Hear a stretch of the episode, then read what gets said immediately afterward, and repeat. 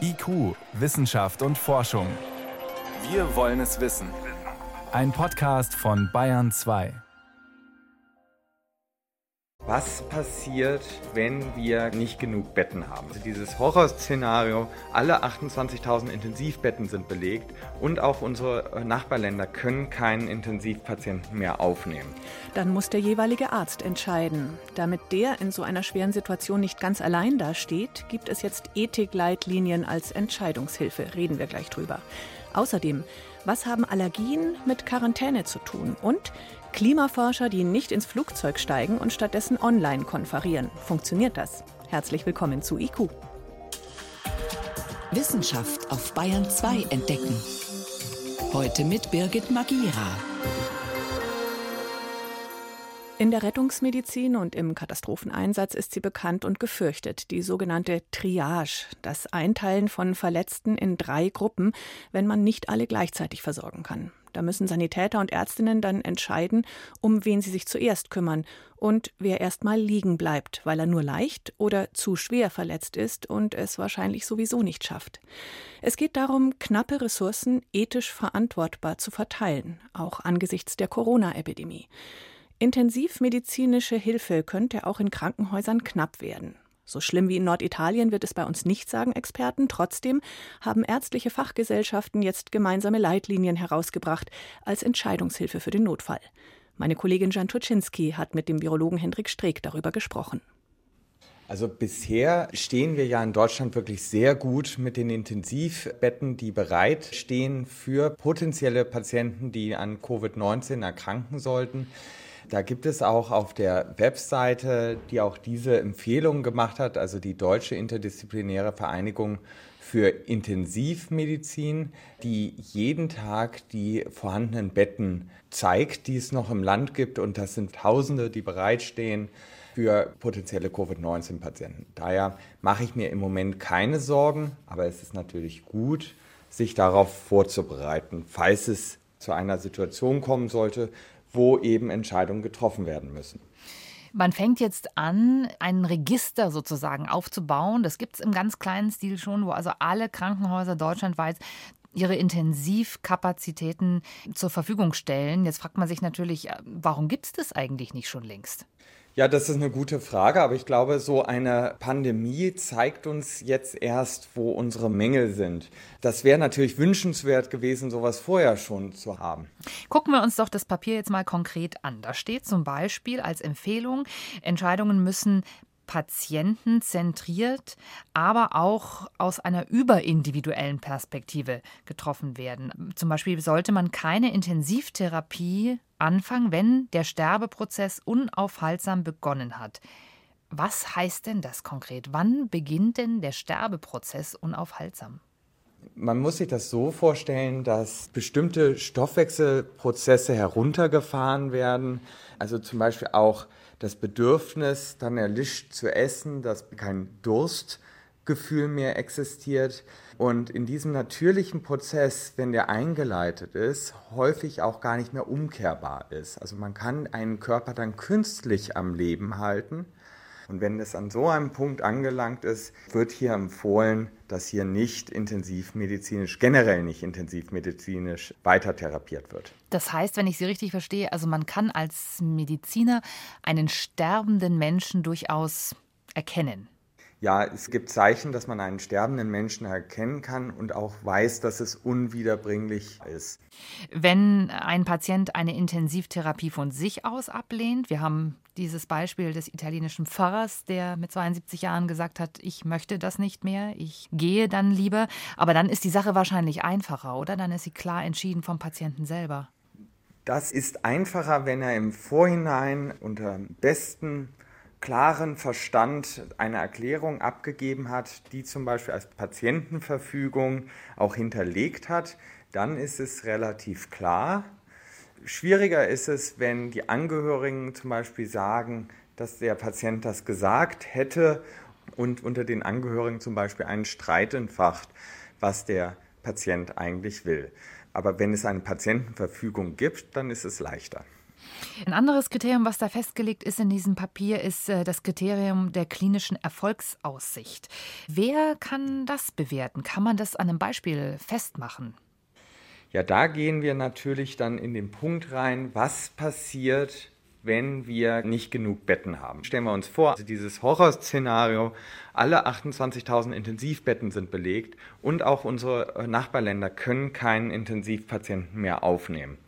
Dann sind wir an einem Punkt angelangt, dass eine Entscheidung getroffen werden muss von den Intensivmedizinern, wer behandelt wird intensivmedizinisch und wer nicht.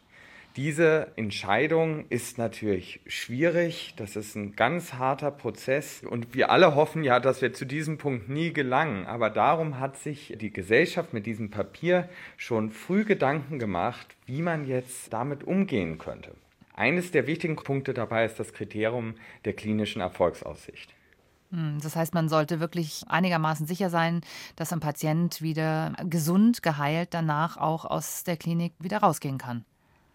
Ganz genau, es geht eben darum zu sehen, welche Patienten die besten Überlebenschancen haben, auch geheilt zu werden. Und dabei geht es im Übrigen nicht darum, nach dem Alter sondern es geht da eher um andere Kriterien, also wie gesund der Mensch generell ist, wie sein Allgemeinzustand, seine Allgemeinverfassung ist. Und auch diese Priorisierung ist nicht nach Covid-19 im Vergleich zum anderen Covid-19-Patienten, sondern es gibt ja auch noch andere Menschen auf der Intensivstation, die dort behandelt werden, sondern wird dann eben auch entschieden, dass zum Beispiel jemand, der einen Schwerstunfall hatte im Vergleich zu einem Covid-19-Patienten. Das sind natürlich extrem harte Entscheidungen, die nicht leicht für die Ärzte sind, solche Entscheidungen zu treffen. Und wahrscheinlich sollten sie auch nicht alleine und können auch nicht alleine getroffen werden. Auch das Mehr-Augen-Prinzip ist festgehalten in dieser Veröffentlichung oder in dieser Empfehlung. Sind dann da interdisziplinäre Teams denkbar, die sowas dann entscheiden müssen? Es ist eben so, dass man zum einen nicht einem Arzt diese Bürde alleine auferlegen will, dass er eine Entscheidung trifft über Leben und Tod. Und die Vorschläge sind dabei, dass möglichst zwei erfahrene, intensivmedizinisch erfahrene Ärzte, die den Gesundheitszustand einschätzen können, die eine Entscheidung darüber fällen, hinzugezogen auch von einem Vertreter aus dem Pflegebereich, also der tagtäglich sich um diese Patienten auch kümmert und dann auch ein anderes Bild vielleicht auf den Menschen hat und möglichst noch jemand, ein weiterer Fachvertreter, also auch ein Arzt ist, der sich das von außen stehend quasi beurteilend dem Patienten anschauen kann. Wie macht man denn dann so eine Entscheidung transparent? Also wie kommuniziert man die beispielsweise Angehörigen? Es ist ganz wichtig, dass so eine Entscheidung transparent abläuft, damit es im Nachhinein keine Fragen aufkommen und keine Probleme gibt.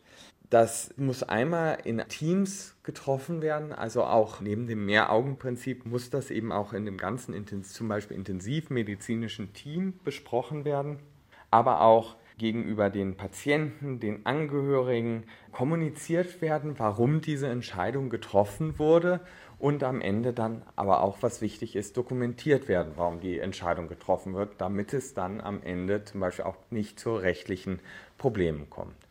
Können Sie sich vorstellen, dass Sie als Ärztinnen und Ärzte dann da auch psychosoziale Unterstützung brauchen oder auch die Unterstützung von Ethikkomitees beispielsweise?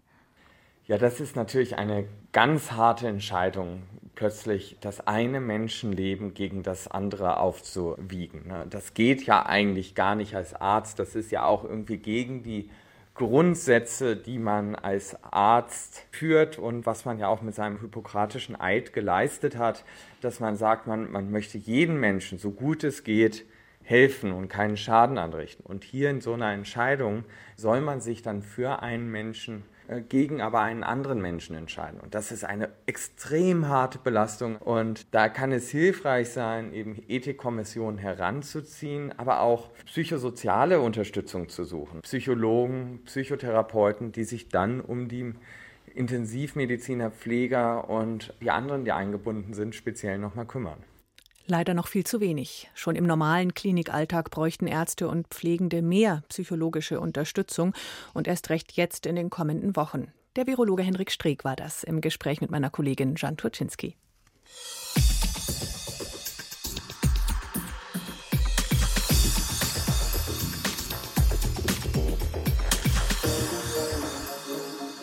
Hier ist Bayern 2 um Viertel nach sechs. Wir Menschen sind Kontaktwesen. Wir wollen wahrgenommen werden. Blicke, Ansprache, Berührungen, Umarmungen. Das brauchen die allermeisten zumindest ab und zu, um sich wohlzufühlen. Das, da ist so eine zweiwöchige Corona-Quarantäne schon eine Herausforderung. Wenigstens hat man unbeschränkten Zugang zu Radio, Internet, Fernsehen, kann telefonieren und auch mal vom Balkon runter mit der Nachbarin ein paar Worte wechseln.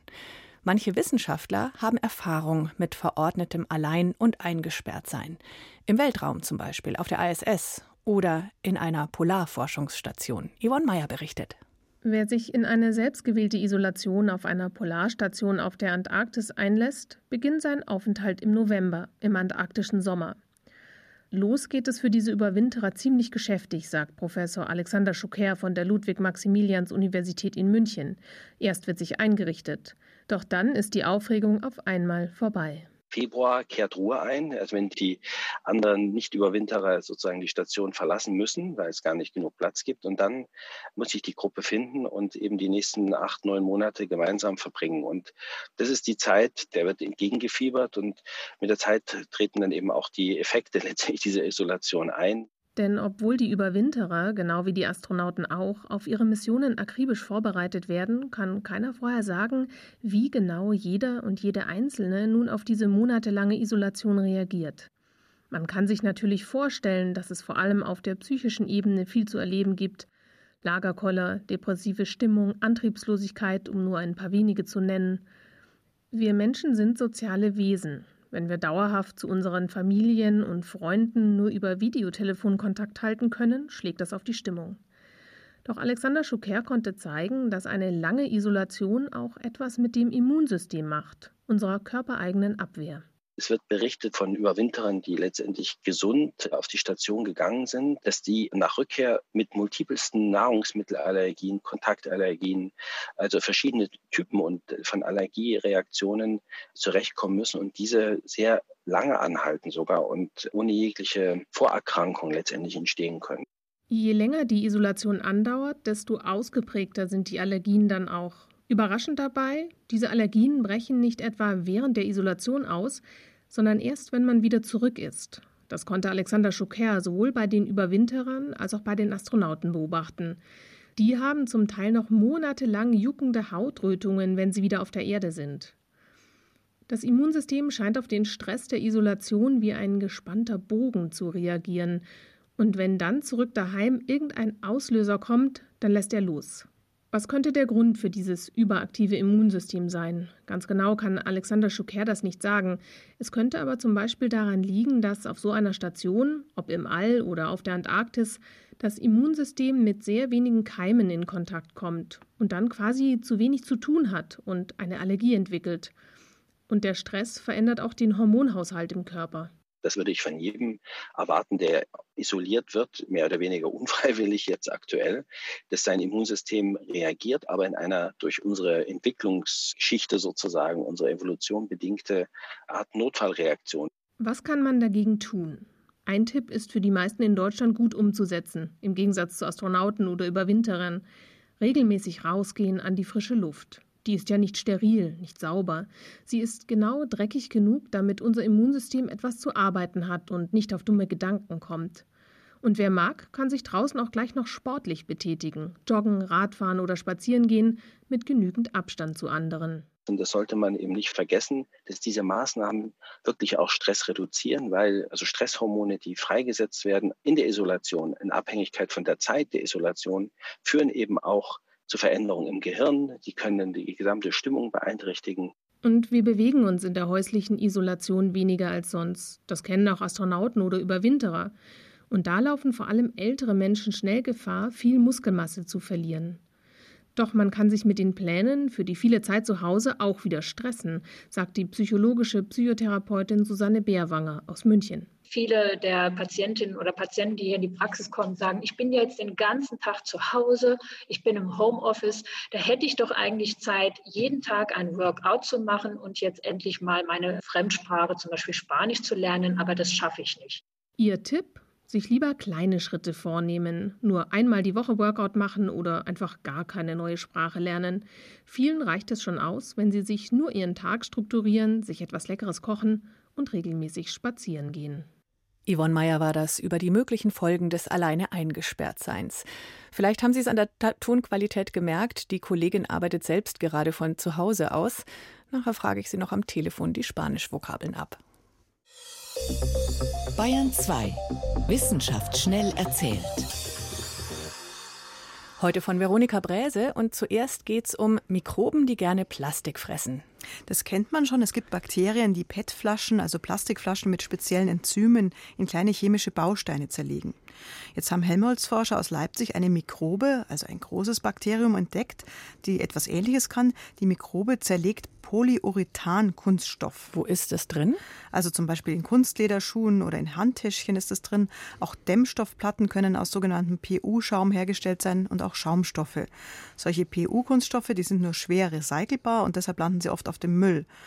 Jetzt zeigt sich, dass diese Mikrobe auf diesen Kunststoff spezialisiert ist. Sie zerlegt ihn beim Fressen in kleine Bestandteile und zersetzt ihn dann chemisch. Hm. Wie das im Detail so abläuft, das müssen die Forscher jetzt noch ergründen.